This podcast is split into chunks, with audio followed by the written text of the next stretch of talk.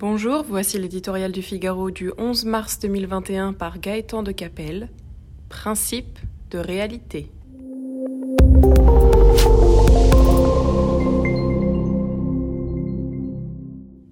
Faut-il rayer le nucléaire de la carte du monde? Les écologistes en rêvent depuis la catastrophe de Fukushima. Cet événement, né d'un tsunami et non d'une défaillance de la centrale japonaise, a marqué un tournant dans la guerre entre anti et pro-atomes. Le choix radical de l'Allemagne d'y renoncer quasiment du jour au lendemain a galvanisé les procureurs verts. Chez nous, la promesse de fermer Fessenheim, arrachée à François Hollande et exécutée par Emmanuel Macron, leur donne des ailes pour exiger une sortie définitive du nucléaire. Cette obsession idéologique résiste mal au principe de réalité. Le réchauffement climatique, s'inquiète-t-on, menace l'avenir de la planète. Justement, l'énergie nucléaire dont les critères de sécurité ont été relevés à des niveaux sans précédent n'émet quasiment aucun CO2, ce qui nous vaut de figurer parmi les meilleurs élèves.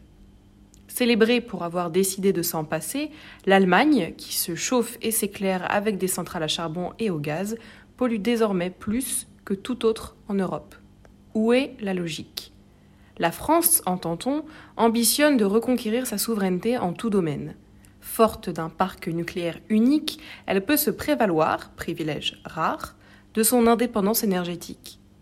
Avec lui, elle dispose d'un outil qui assure une production constante et pilotable.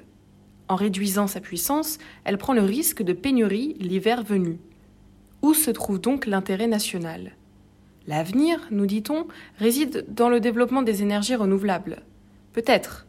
Et nous déployons d'ailleurs de gros efforts pour nous équiper. Mais la route sera longue avant de produire et de stocker suffisamment d'électricité pour faire tourner le pays. À ce jour, personne n'a encore résolu l'équation fondamentale de l'intermittence de ces sources d'énergie, à l'origine de coupures parfois dramatiques, comme récemment au Texas ou en Californie, où l'on paie des factures d'électricité astronomiques.